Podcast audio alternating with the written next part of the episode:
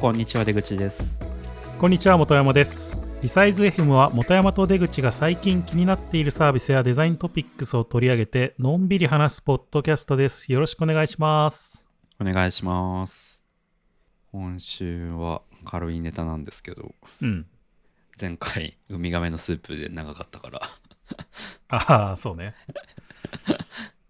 いやなんかちょっと前の話なんですけどうん広告あるじゃないですか雑誌のうん発行動画出して広る、告あれはいの流通の回うん見ました、ああなんだっけなんかまあでも広告っていつもなんか結構面白いそうそうそうなんか本を作ってる本っていうか雑誌を作ってるけどうんうん流通は確かあれかな、この段ボールっぽいやつそうそうそうそうを開けるとそのまま本になってるみたいそなうそうそうそうそうそう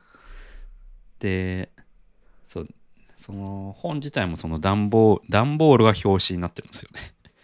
うんていうのも面白いしまああとなんかあのまあそもそも僕ちょっと最近あの前もちらっと話したけどうんうんあのノンアルドリンクをちょっと友達を作ってるみたいな話をはいしたのもあってでちょっとなんか最近その流流通っていうかどう届けるかみたいなその段ボールどうするかとか、うんちょっとそういうところにも興味があったんでちょっと買ってみたんですけどはいサイトも面白くてうんあの広告のサイトがあるんですよウェブサイ広ト告のサイトあこれのこれ自体広告あそう自体のこの広告って雑誌のウェブサイトがあって、うんでなんか今回流通がテーマなんですけどなんかこのまず表紙に製本から運送されて自分のところに届くまでどういう経路がたどってきたのかっていうのがうんこう書かれてるんですよね、うんうんでこれってあの買った場所によって経路が違うらしいんですようんそうでそこに QR コードがあってうんで QR コードを読み込むとそのなんかサイトに飛ぶんですけど、うんでそのサイト上でサイト上でもまあどういう経路で辿って手元に届くかってのがなんか事前に分かるんですよねうんうんそれは結構面白いなと思ってなんか僕の場合だとあの僕こう清澄白河に住んでるんですけど割となんか2駅3駅ぐらい隣のところで製本されてそれが一旦なんか埼玉の方に行ってでそこから大和に乗って僕のとこに来たみたいなのが分かったりするっていうなんかそなるほのど流通の可視化みたいのをやってて、うんで中身も結構段ボールから考える梱包のクリエイティビティとか なんかそういう流通にまつわるなんかまあエッセイというか記事が結構並んでるっていうような内容ですね、ああ結構でも面白そうですねうん、いや結構僕まだざっとしか読めてないけど結構あの内容いる重いんで、うんいっぱいあるんでえーこれまだ買えるのかな買えるんじゃないですか今広告のサイトでその見てるけどうんなんかこう、まあ、僕の場合あの位置情報がうまく取れなかったんで郵便番号を入力したらはいはいはいそのまあ最寄りの書店があって、まあ、そこでうんもし買った場合、まあ、どういうような流通経路になるだろうみたいなこうんうんうんうのが出てきてうん面白いですね一回こう埼玉の方にグッと行ってからこう来るみたいなそうそうそうそうそうそうそうで僕なんかアマゾンで買ったんですけどうんそのアマゾンの送り主が博報堂になったんですよ博報堂本社うんうんでこれこれどういうことなんだろうって思ってたんですけどなんかこの流通のこの冒頭のなんか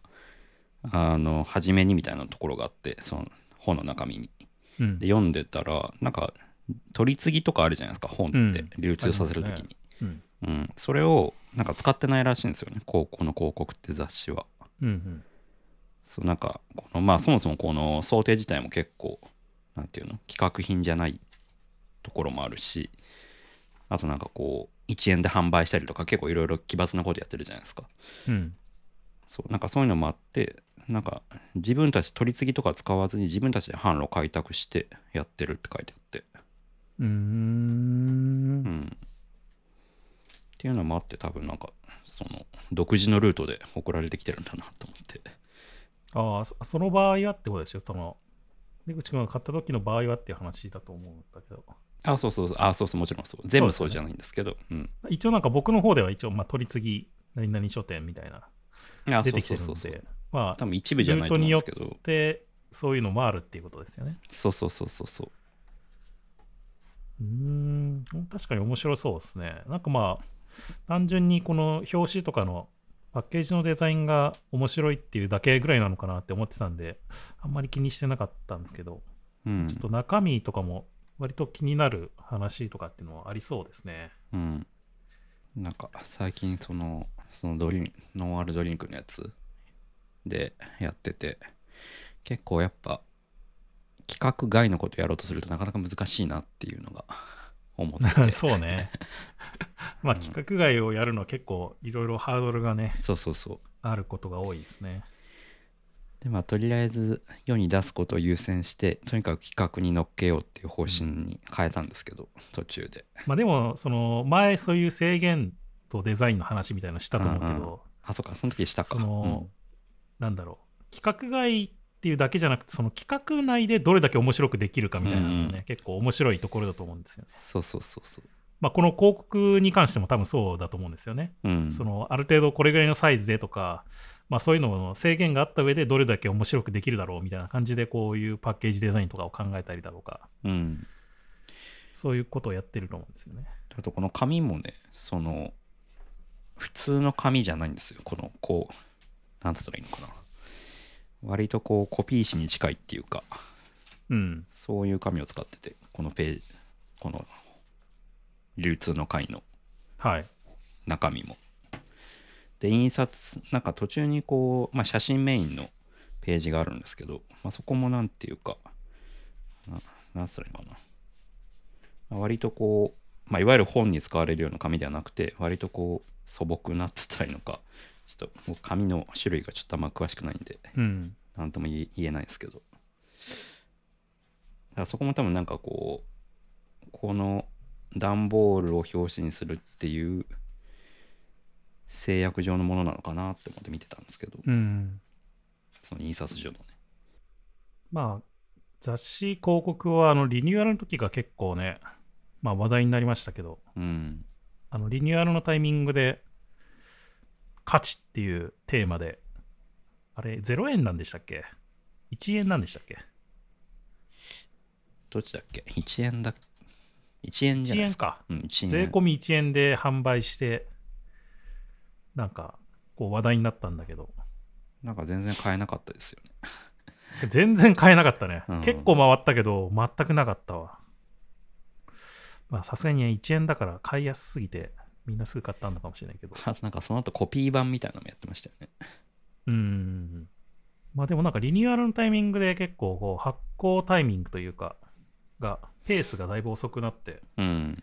その価値の時は2019年でその次が2020年にまああの著作っていうテーマで出していてうんうん。で、2021年、最近、あれ、最近だったよね、確か。あの、多流通分、1、 2020年末かな。 1ヶ月ぐらい前じゃないですか。1、2ヶ月前だった気がする。あ、1ヶ月前か。じゃあ、2021年2月とかなのか。うん。うん。まあでもなんか、それでクオリティが上がったのか、まあちょっと面白いというか、テーマとかもね、含めて、非常に面白い内容になっている気がするなって思いますね。うん。雑誌という、広告っていう雑誌自体が。うん。えーまあ僕もちょっと買えそうだったら買ってみようかな。まあじゃあそろそろもう本題に行きますか。うん。今日は軽く今日は軽くっていつも言ってるちょけっど、と 最近あのまあなんか2人とも本を読んでその感想を言うみたいな内容ででしかもその本の内容自体も割と重いというか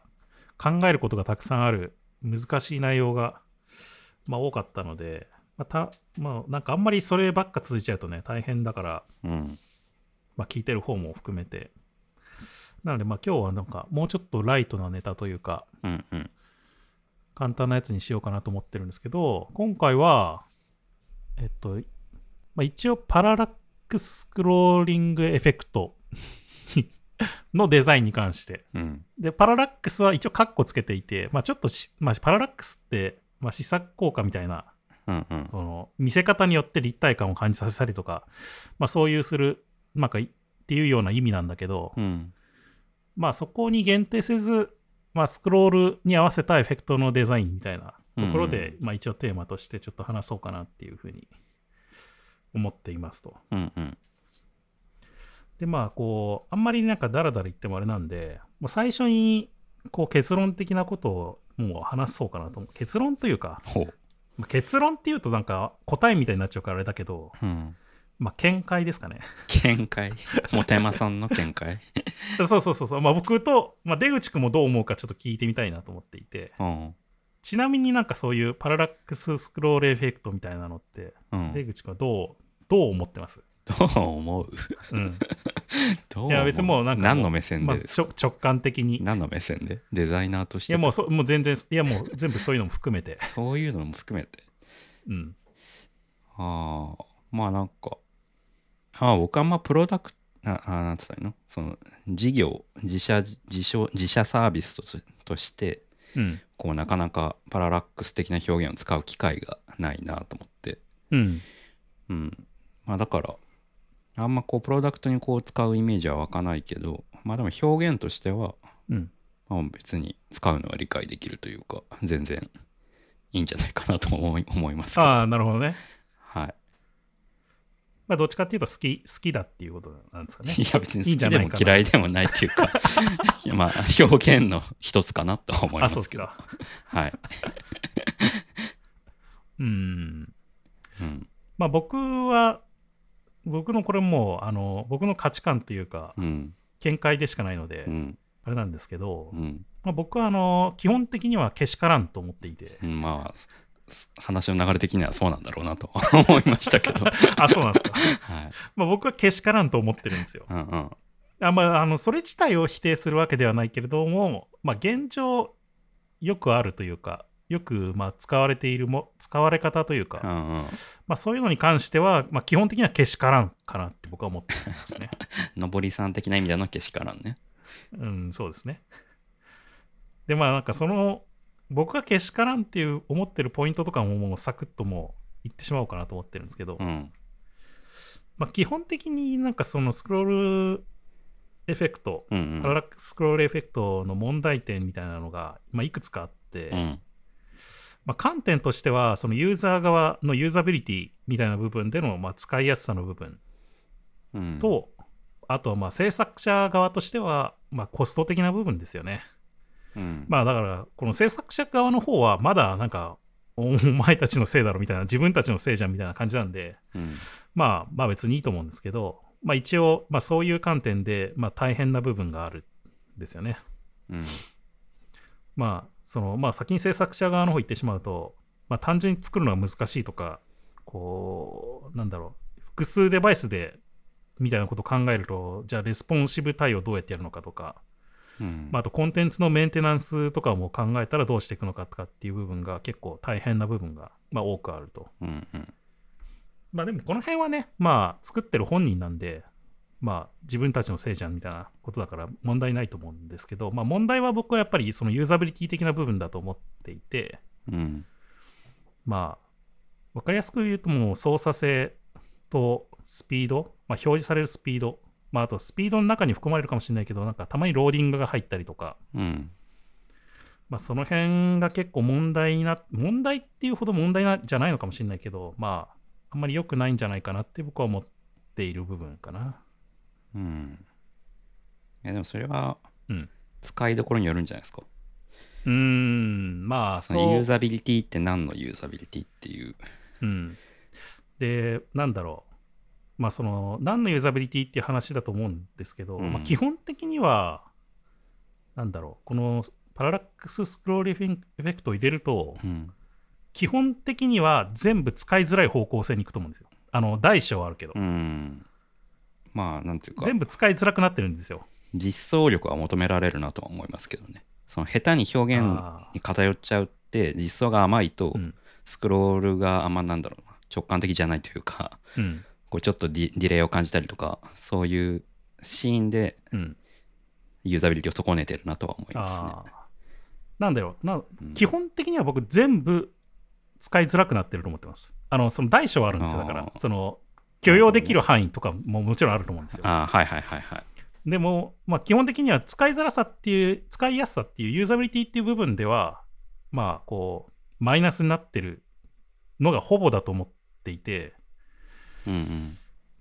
まあ、その理由みたいなところなんですけど、やっぱり大体、そのユーザーの操作とインタラクションが合ってないんですよね。そうですね。それはそうですよそね。こが多分一番のこうさわ触り心地の悪さの原因で、うん。なんかスクロールしてるはずなのに、そのそれに合わせてオブジェクトが動かないだとか、うんうん。なんか違う動きになってるだとかっていうのが、やっぱりちょっと、こう、ユーザビリティを悪くしてる原因で、まあ大体そういう、まあそういうことをして、なんかエフェクトを与えてるっていうものが多いので、うん。まあそういうことになってることが多いんですよね。うん。で、まあなんか別に僕はそのエンターテインメントとして使う部分には、まあ問題ないかなと思っていて、まあそれがいいのか悪いのかっていうのはまた別の問題としてあるのかもしれないけど、うん。でもそれ自体をエンターテインメントとして使ってる分には問題なくて、でも大体の場合が、その情報を伝えるためのサイトでそういうことをしているっていうのがやっぱり問題になってる部分なんじゃないかなと僕は思っ問題っていうとあれだけど、まあ、僕がけしからんって思ってる部分が多い。うん。その情報を伝えるためのサイトなのに、そこをなんか伝えづらくしてるっていうか、まあ伝えやすくしようとしてそうしてるんだろうけど、まあそれによってそのユーザーがなんか使ってて気持ちが悪いとか、まあ使いにくくなってるっていう部分が発生してしまってることが結構あるんじゃないかなっていう。うん。まあそのエフェクトによってね表現して、まあそれを全体として伝えてるっていうのも、まああるかなとは思うんですけど、うん。まあ、単純な情報の伝達としては、まあ、一部使いづらくなってる部分があるかなっていううん。ところかな。使いづらいっていうか、伝わりづらくなってるって話うーん伝わりづらくなってるっていうとまたちょっと違ってくると思うんですよね。うん。そのなんだろう例えばそのエフェクトアニメーションとかによって、うん、その印象の部分として伝えてる部分だとかうん。そういうのも含めて伝えてるっていうのも言えると思うんですよやっぱり。うん。そうですね。だから、なんだろうな、その、まあ、例えばテキストだとかっていうコンテンツが見づらいことによって、なんかこう、なんか伝わりづらくなってる部分とかっていうのもあるのかなっていうのはあると思うけど、うん。うん。まあ、一概にね、全部そうだって言えないんで、そうね。まあ、なんとも言えない部分はあるんですけど、まあ、でも僕はでも基本的にその、その情報を伝えるためのサイトなのに、なんかそれが伝わりづらくなってるとか、なんか操作性を悪くすることによって、なんか機械損失してる部分っていうのが実はあるんじゃないかなって僕は思っているっていうところかな。うん。なるほどね。で、まあ、今回は、まあ、そんなあれこれ言っててもわからんっていうところもあるかもしれないんで、うんちそょうっとね。事例をね、具体例で話したそ方うそうが良具さそう体例みたいなのを見ながら、ら、そうそうそう、見ながら話した方がいいかなと思っていて、うん、まあ僕らはまあそれ見ながら話す話して、まあ、できるだけ、えー、と言葉で説明しながら、うんえー、と話していくんですけど、うんまあなかなかそのなんか言葉じゃ説明できない部分もあると思うんで、まあ、もしよかったら、まあ、あのショーノートに全部今回見たやつを順番に、まあ、URL 含めて書いて残しておくので、まあ、もしあれでしたら、まあ、気になる部分とかだけでも、まあ、見ながら聞いてもらえると良いのかなっていうふうには思っています。基本的にこうスクロールを起点としてなんかこう変化が起こるようなサイトっていうような意味合いですよねそのスクロあそうーですリングねエフェクトって言ってるのは、まあ、一応なんか、まあ、今回あのパララックスって言ってるけどパララックスの部分はカッコをつけていてうんパララックス、かかっこパララックス、スクロールリングエフェクトって、まあ、スクロールに伴うエフェクトを使っているサイトっていうので、まあ、一応ピックアップしています。うんうんで、まあ、一つ目は、あの、最近ちょっと話題になったやつで、ポーラの2029年ビジョンっていううんうんうんサイトですね。うんこれはかなりゴリゴリにカスタマイズされたアニメーションでしたね。そうっすねなんか一番の特徴はこれ無限ループするところですよねうん、そうですね。ずっと最後まで行くと、また最初に戻って、うんっていうループしてるやつですね。うんまあこれ内容的にはポーラのうん、ポーラっていう会社の2029年のビジョンを伝えるためのサイトってやつですよねうん、そうですね。うんで、なんかこう、カラフルなオブジェクトが、こう、形を変えながらうんうんスクロールしていくと形を変えながらこうアニメーションして、まあ、テキストも流れてくるみたいなうんうん。サイトなんですけど、まあ、これも僕からしたらけしからんなっていう。どの辺がどの辺がですかあいや、まあね、あの、そうなんだろう。うーん。なんだろうな。これ完全にユーザビリティ視点で言ってるので、うんあのこういうエフェクトによって、まあ、さっきも言ったけど、そのエフェクト自体がそのこのビジョンを伝えるものだとかアニメーション自体が伝えるものだっていう部分もあるので、まあ、一概に全部悪いとは言えないんですけど、うん。まあ、一番これで僕が気になったのが、このスクロールの敷地が設定されてるんですよね。はいはいはい。こう、スクロールできたかなと思ったらできないみたいな。うん。ちょっと動かしたときに。うん。だからなんかこう、こう使いづらさを感じるというか、うんで、。そう、敷地を超えると一気にバーって流れていくので、なんかこう、スクロールとはまたちょっと違う操作ですよね。どっちかっていうとスワイプに近いというか、うんうん。まあ、スライド見てる感じですよね。なんていそうかで、すね。ペ案にページっていうの単位が多分あるんだろうなと思って、うん。うん、だからスライドっていうよりはページ切り替えをしているような印象だなって思いましたね。そうですね。で、まあ、これ、スマホで見ると、まあ、確かにその指に、まあ、ついて、ついてくるので、そうのん。で、この弾くとスワイプとみたいな操作になるので、うんうん。まあ、かなりスクロールっていうよりは、どっちかっていうとスワイプ操作っていう印象の、うんうん。まあ、エフェクトですね。うん。まあ、でも、やっぱりなんか、こう、敷地があるのって、なんか、あーなんかす思ったように操作できないことがあって、 あのスクロールの場合。はいはいスはい。ワイプだと多分そうでもないと思うんですけどね。うん。モバイルで見た場合は、スマートフォンで見た場合は全然あの違和感がないことが多いのかもしれないけど、スクロールの場合なんかこう、いい行き過ぎちゃったりとか、うん。思ったように動かせないっていう、なんかこう、煩わしさみたいな部分はやっぱありますよね。うん。まあなんか、僕は別に、なんかビジョンを伝えるって意味ではいいんじゃないかなと思いましたけどね。から、この表現を使うのは。うーん。いや、なんか、いや、例えばなんかこれや、多分意図としては、まあ、ポーラって化粧品の会社だから、で、かつ、その手、ハンドクリームから、その、あの、企業のが、あ会社を作ったところが始まっているみたいなストーリーがあるから、まあ、きっとその手っていうのを、あ表したアニメーションがこう続くようなうんうん意図だと思うんですけど、はい。うん。なんかそういう意味ではなんか別に表現としてはいいんじゃないかなと思いますけどね。 で、その多分、そうですねけしからんっていうのはその実装の問題なのかなと思ってどっちかっていうと。うん、まあね。まあ、それはあると思います。まあ、でも大体がそういうことの方が多いんですけど、うん。まあ、これがポーラで した。ポーラでしたって言われるまあなんとなんだろうねも別になんかそれに対してね、なんか一つ一つ答えを、あの、ある、答えがあるわけじゃないので、うん。まあ、意見を言っていく感じかな、一つ一つ。で、まあ、なんか結構い いくつかあるんで、もうサクサクいこうかなと思ったんですけど。うんどうぞ。で、まあ一応ね、僕、ざっと、まあいろいろ、あの、もちろんね、あの、世界中のウェブを全部見てるわけじゃないんで、ピックアップして見てるんですけど、うんまあ、ピックアップしていく、見ていく中で、なんとなくこう、系統があるんですよね。これはいはい系はいみたいな。うんうんうん。で、まずはその系統の中から、そのコンテンツの表示のためにスクロール移動が止まったように感じる系っていうのがあってですね。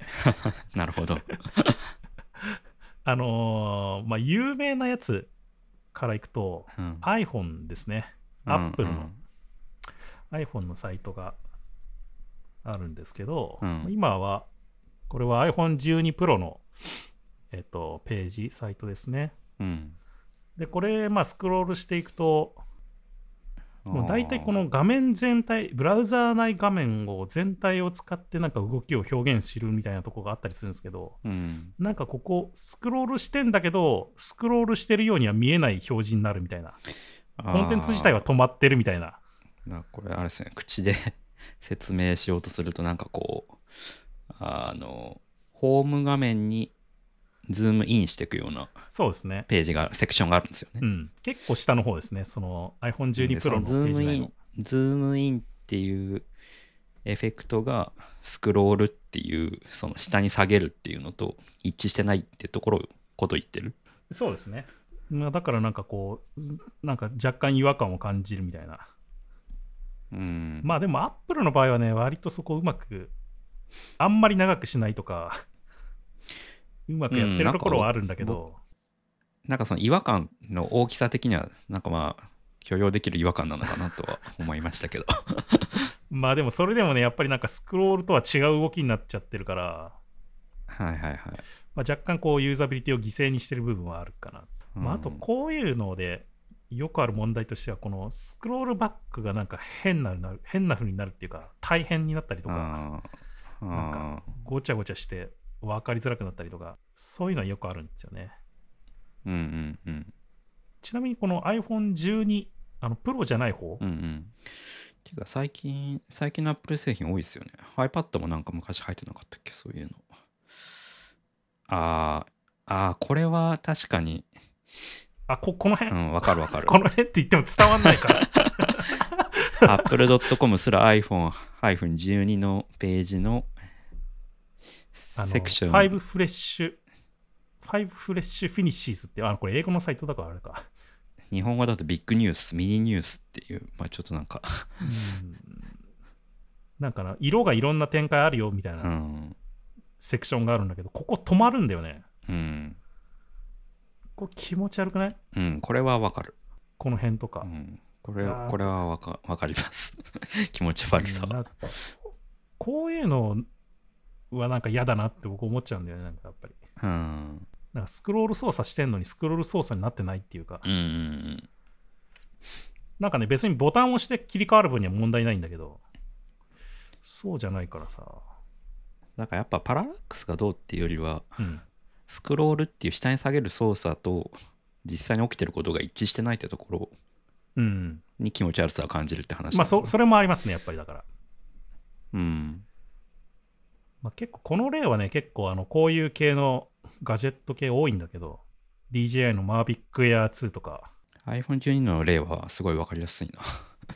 Mavic Air 2もこう途中でなんかこう動画があってこう全画面になるみたいなとこがあるんだけど、いやもうなんかスクロールさせてくれよみたいなまあでもあいさっきの iPhone12 に比べればまだなんか まだマシって感じがすうる。んいやなんかこれだからそのスクロールしてんのに画面が止まってるように見えるみたいなやっぱりうんそういうのがねなんかこうなんだろうな使いづらいっていうよりも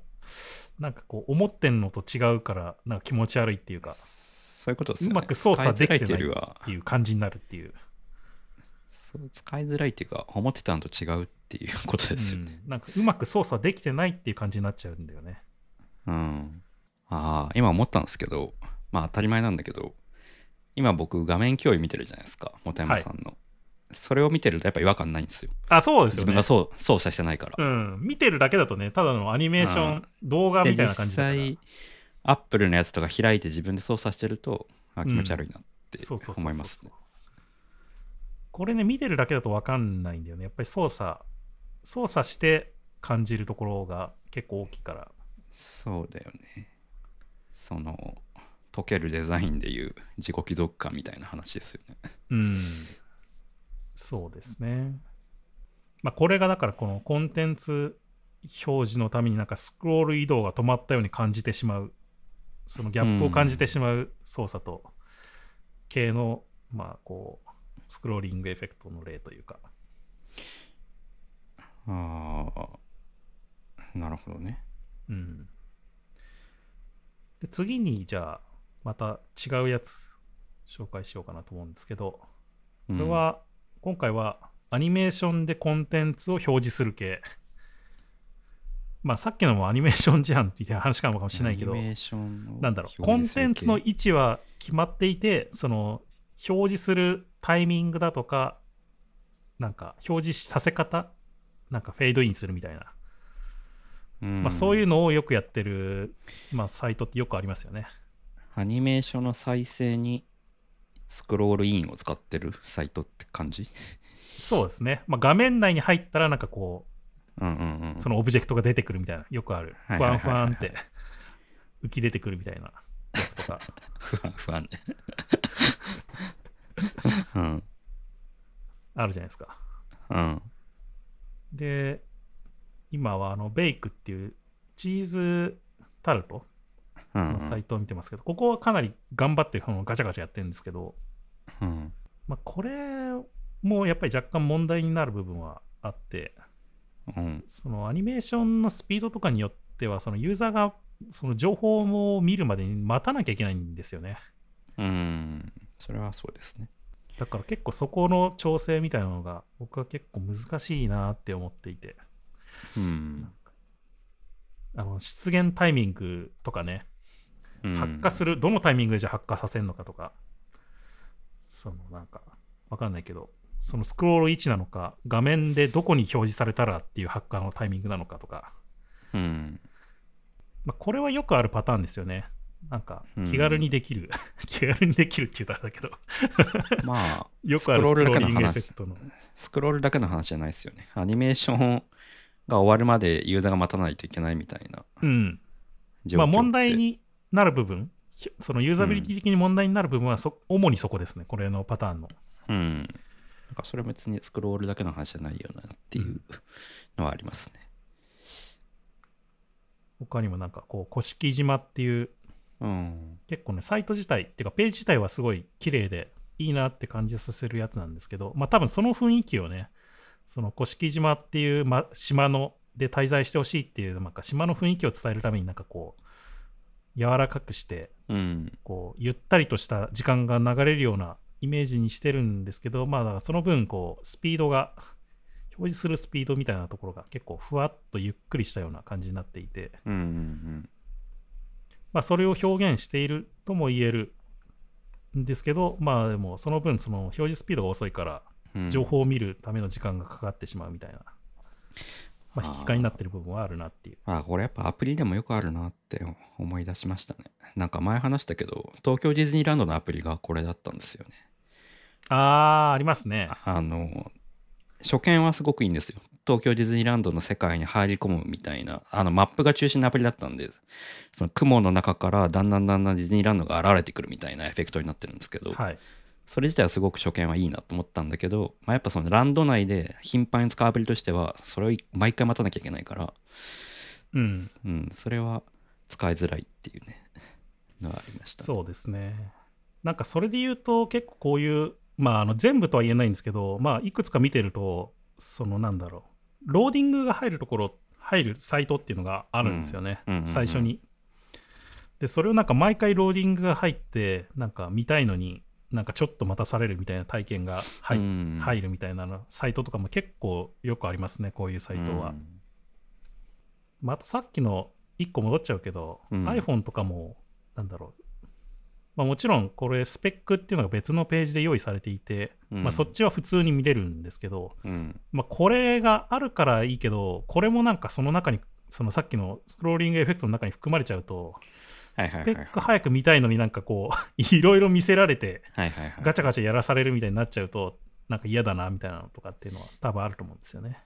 うんまあでも、大体仕様っていうかスペックは別ページで用意されてることが多いんですけど、うん、こういうガジェット系のやつは。うんうん。なんかなんかアニメーションってこう、ローディング待ちとかを緩和するっていう意味で使われることもあるじゃないですか。はい。まあ、それの最たる例がスピナーの表示とかだと思うんですけど、うん。うん。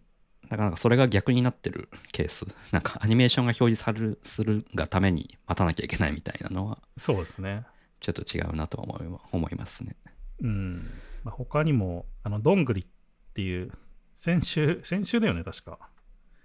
あ、問いのデザインの先週話の話ででも話した。そうそうそうそうんどんぐりっていうデザインコンサルティングファームの、うん。うんうんまあ、会社のサイトも、まあ、最初ローディングが入って、うんうんこうアニメーションで表示して、うんうんっていう。で、なんか僕、僕のこれ、また僕の PC のせいなのか、ブラウザのせいなのか、なんかバグってるんですよね。うん。あ、そうなんだ。こうなんか、ちゃんと見れないんですよ。あの、iPhone で見たらちゃんと見れたんですけど、うーんなんか全然コンテンツが表示されなくて、戻ったらなんか表示されてたみ たいな。まあ、実装難しいでしょうね。こういうのって。うん。いや、こういうことが結構やっぱ起こりがちだったりするんですよね。うん。まあ、これ何回やっても僕はもう表示できない。そうだよね。戻ったら表示されてる。うん。まあ、さっきも言ったけど、まあ、使いづらいっていう部分を許容しつつ、どこまでその自分たちがしたい表現をするかそうってだいようね。トレードオフなんだよね、やっぱり。だから個人的になんかコーポレートサイトとかは、まあ別にうん、自分たちを表現するって意味では、まあそっちに振るのはまあ、あれ、そうやりたいのは別にいいんじゃないと思いますけどね。ただ一うん、方でその広告ページって比較検討するって意味合いもあるから、はい、そういう意味では、そのアプリのサイトとかは、まあ、スペックのさせスペック表をちゃんと別ページに分けてくれてるから、まあいいんだけど、まあ、もしあれれが一緒になってたら嫌だなとは思いますね。そうね。ちなみに、すごい僕の個人的な見解なんですけど、うん。あの、PayMe っていうサービスのはいはいはやい。つ。まあ、これもあのスクロールに合わせて、なんかアニメーションで情報、コンテンツが出てくるようなうん、サイト、ページになってるんですけど、これはね、割とサクサク出てきてくれるし、うん、そんなに待たさないんで、程よいですね。程よくて、なんか、あ、気持ちがいいなっていう感じなんですよね。あの、ちゃんとスクロールしてる感もずっとあるし、まあ本当だ。でこれぐらいを目指してほしいなっていうのを僕は思っていて、 もう完全にね、かもう趣味というか、個人的な意見でしかないんですけど、まあ、でも、これぐらいが限度かなっていう、その出てくるスピード感とか、うんうんうん。確かに。確かに。気持ちいいですね。うん。これはね、なんか、まあ僕の中では割といい方な、いい方っていうか、いいなと思った部類のやつですね。うん。まあ、これが今、アニメーションでコンテンツを表示する系うん。うん、うん。でし。た。で、あとはね、スクロール操作でページ単位の移動をする系っていうのがあはっいてはいですね、はい。 これはなんかもう完全にスクロールじゃないんだうよね。ん、ゼンリーね。で、そうそう、例えばで、ゼンリーの、ゼンリーってあのサービス、アプリの、うん。えっと、サイトがあるんですけど、これはもうなんかスクロールじゃなくて、スクロール操作するとなんかページごと全部グワーってアニメーションで変わるみたいな、まあ、さっきのうんポーラとかにもそう近いのかもしれないですけど、うんうん。全部こうガラガラ切り替わっていくっていうな完全にもうだからユーザーがなんか微調整してそスクロールするみたいなところはないないんですよねうん。でそのまあこれの場合だとアニメーションがすごいまあ多分1秒以上かかってるんですけど全部の操作がアニメーションが終わるのが、うん。まあ、それを1ページ1ページ全部そのユーザーが付き合わないといけないっていうような構造になっていてうん。まあ、思っていた情報になかなかたどり着けないっていうことが、まあ、ありそうだな、みたいな。うん。まあ、でも僕はこのサイト見て、あ、ゼンリーっぽくていいなって思いましたけどね。なんか、うんゼンリーってこういう、 なんか尖ったことする、 結構サービスだし、はい。うん。なんかまあ、そもそもこれ何や、いや、このページの内容ってこう、まあ、コーポレートサイトに近いというか、 うん。うん、とこだから、まあなんか、ゼンリーっぽくて僕はいいなと思いましたけど。うん真面目に考えると、それはそうだと思う。 その、ユーザビリティって意味いではや、ね、まあまあまあ、だから、 その、まあ、何度も言ってますけど、うんそのトレードオフなんですよね、結局。そうね。そうそうそう。うんまあ、それを許容してでも、多分これの方がいいだろうっていう、まあ、そのこっちの方がいい部分っていうのももちろんあるのでね。うん。その個性って意味エフでェクトね。によって、そうそうそう、うん感じる部分とか、エモーショナルな部分だとか。まあ、アニメーション、あームービー見てるのと変わらないですよね。この表、うんこの、まあ、ユーザビリティって観点では。うんこれ系のね、なんかページ切り替わる系のやつね、昔よくあったなと思って、ちょっと探してたんですけど、あんまりいい例がなかなか見つけられなくて、うん。ちょっと、あんまりなかったんですけど、ちょっと一個だけ、すまあ、それとも言えないけど、あったので、もう一個紹介しておくと、読売新これ聞。ね、読売新聞の採用サイトなのかな。うん。で、まあ、最初アクセスすると、まあ、ちょっとアニメーションがあって、うん。あこれー多分ね、2ページしかないのかな、 そのページっていうと。あ。ページっていうとあれだけけど、そのスクロール移動できるなんか上下みたいなののページみたいなのが多分2ページしかないんですけど、ブラウザの高さ2つ分ってことか。そうそうそうそうそう。うんう ん。いやもうだったらこれスクロールじゃなくてよかったんじゃないみたいな感じてしまうみたいな、 あーボタンってことうん、ボタン、例えばね、ボタン操作でもよかったんじゃないかなとか、うん。なんかもうここで止まっちゃうからさ、はいはいはい。 1個スクロールしたらもう終わっちゃ終わって止まっちゃうんだよね。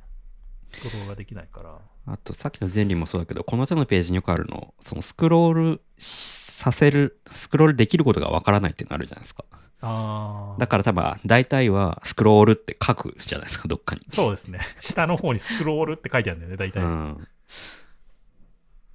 なんか僕はそれはなんかあんま、う個人的には好き、好きじゃないっていうか、なんだろう。うんスクロールって書かせたら負けじゃないかなって思っちゃうけどね。そう、そうね。なんかここをクリックって書いてるのと一緒だなと思って。っていうのが、こう、まあちょっともう他にもね、あの、こういうのってよくあったなっていうのを思ってたんだけど、ちょっうとんあんまり例が挙げられなくて、まあスクロール操作でページ単位の移動する系のうんエフェクトですね。うんうん。うん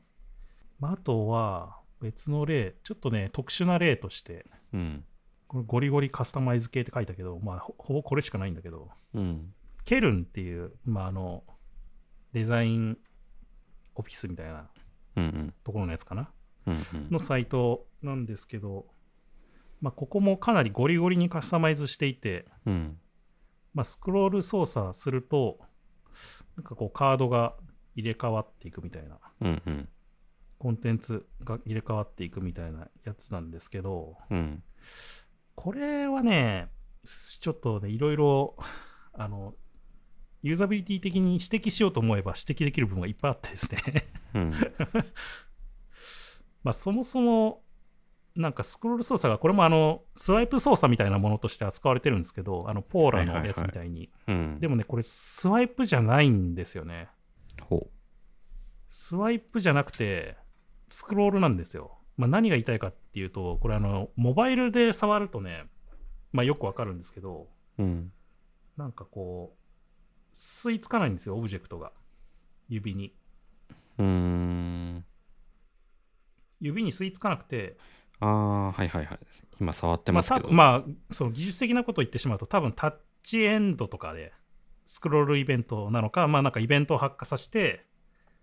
えっと、まあ、こうアニメーションを動かしてるみたいな感じなんですけど、うん。この、ポーラのやつの場合は、ちゃんとこの指のタッチして、指動かしてに合わせて動いてくれたんだけうど、ん。これ動いてくれなくて、はいはいはい。指を離した瞬間にスクロールあアニメーションが始まるみたいなうん。うん。感じになっていてだからスワイプじゃないんですよねこれは、うん。でなんかそのスクロールでもなくスワイプでもない動きになっていて、なんか非常に気持ち悪いなってい う確かに、スマホで触るとそうですね。う僕んあのパッてやるスッてやるとあんまり気づかないんですけどうん。なんかそういう細かい部分でなるねなほどねんかこう気持ち悪さが生まれてしまっているっこていれはう僕が挙げた例なんだけど、僕は的には PC で見たときは、あなんかいい使い方だなと思ったんですよ。うんうんっていうのは、その、これはなんかロゴの紹介、ロゴ事例の事例紹介ページで、だからこうう、んで、その紹介の切り替えにスクロールエフェクトを使ってると思うんですけど、うんだからこう、コンテンツは全部兄弟関係じゃないですか、その、順番がないというか、ある意味。うんうん。だからなんかこう、基本的に作品作品集を見てるみたいな感じだから、うんまあなんか使いどころとしてはいいし、そんな別に、なんていうの、目当ての情報を探すとかそういうケースでは見ないページだと思うから、うんうんうんあと下にこう、一応なんつうの、ページャーみたいな感じで、まあボタンクリックで切り替えられるようになようにもなってるんですよね。うんうんあの PC で見た場合。はいだから目当てのペ、目当ての作品を見たいみたいな時には、すぐにアクセスできるし、うんだからそういう意味ではなんかバランス取れてるのかなと僕思ってましたけどね。なるほどね。まあ、あとは、まあ、これもね、ちょっと特殊な例というか、あんまりエフェクトっていうものじゃないのかもしれないですけど、僕が見た、最近見た中で、うん。まあ、これはいいなと思ったスクロール、まあ、エフェクトまでいかないのかもしれないですけど、の例で、うん。あの、Apple のデベロッパーのサイトがあるんですよね。うん、で、その、Mac カタリスト2チュートリアルっていう、まあ、チュートリアル、まあ、ここの今回で言うと、クリエイティングがサイドバーっていう、まあ、サイトバーの作り方、うんうん、まあ、デベロッパーの向けのやつなんですけど、そのステップごとに、なんかいくつかこう作り方のステップがあって、作りがそのステップに合わせて、コンテンツ自体は動いてんだけど、なんだろう、右側に固定して表示する部署場所があって、うん。まあ、そこが切り替わっていくみたいなうん。これいいですね。ページで、こうステップごとにそのステップはどうっていうのをちゃんと明確にこう表示してくれるので、うん。これはなんか普通にまあスクロールしている感覚もあるし、うんうん。で、それでいて、あの、こう、なんだろう、エフェクトになってるというか、エフェクトまでいかないのかもしれないですけど、その、右側にし固定して表示切り替わってる部分は、きちんとサポート、ガイドするものになってるので、まあ、非常によくできてるなって思いましたね、これは。うん、だから右側にその、まあ、これ開発者向けの話だからそのサイドバーを作る時のサンプルコードみたいなのが書いてあってうん。左側に今どこの話をしてるのかっていうその解説文が書いてあって、スクロールに応じてそれがハイライトするっていうような感じになってるんですよね。そうですね。で、そのハイライトに合わせて、その右側の部分が、うんうんそのコードがいろいろ入れ替わったりだとか、ここを追加したよみたいな感じで、なんか変わっていくこれはいいですね。っていうやつで、これはね、すごくよくできてるし、まあ、いいなと思った使い方ですね。うん、まあ、あんまりこれ、パララックスクロールエフェクトとは多分言わないと思うんですけど、まあスクロール起点のエフェクトっていう意味ではいいですねうん。そうですね。うん、まあ、だから、これ、こういうぐらいがいいなって僕は思っていて、 なんかあんまりこうガチャガチャするのはなっていいつも見てて思っちゃうんですよね。まあこれ完全に僕の見解でしかないので、あうんの好みだとかそういうものでしかないんで、一概にね、全部悪いとは思わないんですけどもちろん。うん。確かに。このアップルのやつは、ああ、このドキデベロッパー向けサイトはいいですね。うん。てか、普通に なんかコード書くときの見方として、ここの解説がどこに対応してるのかっていうのは、普通に気になるところだから、それがハイライトでちゃんとされているってのはいいですね。あそうですね。うん。うん、まあ、ざっとこんな感じなんですけど、うん。なんかね、でも、見てて気づいたこととして、うん。今、今見てた中にはあんまり多分なかったかなと思うんですけど、うん。なんかあの、マウスカーソルにオブジェクトがこうくっついてくるみたいなやつとか、マウスカーソルの表示自体がなんかこうんう、うん全部変えられてしまってるみたいなサイトがたまにあっ て、昔ありましたよね、そういうの。そうそうそう、昔よくあったじゃん、なんかそう、キラキラ星がついてくるみたいな。うんフラッシュ、フラッシュのサイトとかそういうのは多かったそうそうそうそう。なんかね、それがね、たまによ、なんか、バーっと見てて、あって、なんかまたこういうのは、なんか流行ってんのかなって思い思っちゃいましたね。ちょっとそうやめてほしいなと思って。使いづらいでしかないからさ、もうん。う。いやー、けしからんな、ほんと。っていう、まあ僕がスクロールエフェクト嫌いっていう話でした、ね。いやなんか僕は別にそこまでの気持ちはないんで 最初にも言ったけどうん自社サイトとかこうまあビジョンサイトとかならいいんじゃないって思っちゃいますけどねうん、いやでもなんか僕は大体それはもう、その作ってる本人の自己満足に終わってるんじゃないかなって思ってるけどね、やっぱり。いやなんかじ、まあ、自己満足で作ってるのはそれはそれでいいんじゃないですかっていう 気持ちです僕は、うんいや別にいいですけどね、自己満足なら。うんでも本当は大体目的があって作ってるからさ、うんなんかその採用サイトならさ、はいはいはいその採用、まあ採用っていうか応募してきてほしいだとかさ、たくさんうん優秀な人に来てほしいとか、まあいろいろあるわけだからさ、その目的に沿って、なんかちゃんと考えられて作り込まれてればね、問題ないと思いますけどね。うんだからさっきのなんかちょっともったいないよねって話してた読売うんのサイトとかって、はい。なんか、どうしてこういうところに落ち着くのかなっていうのはちょっと疑問があって、なんかこう、発注側の問題なのか、なんか、うーん。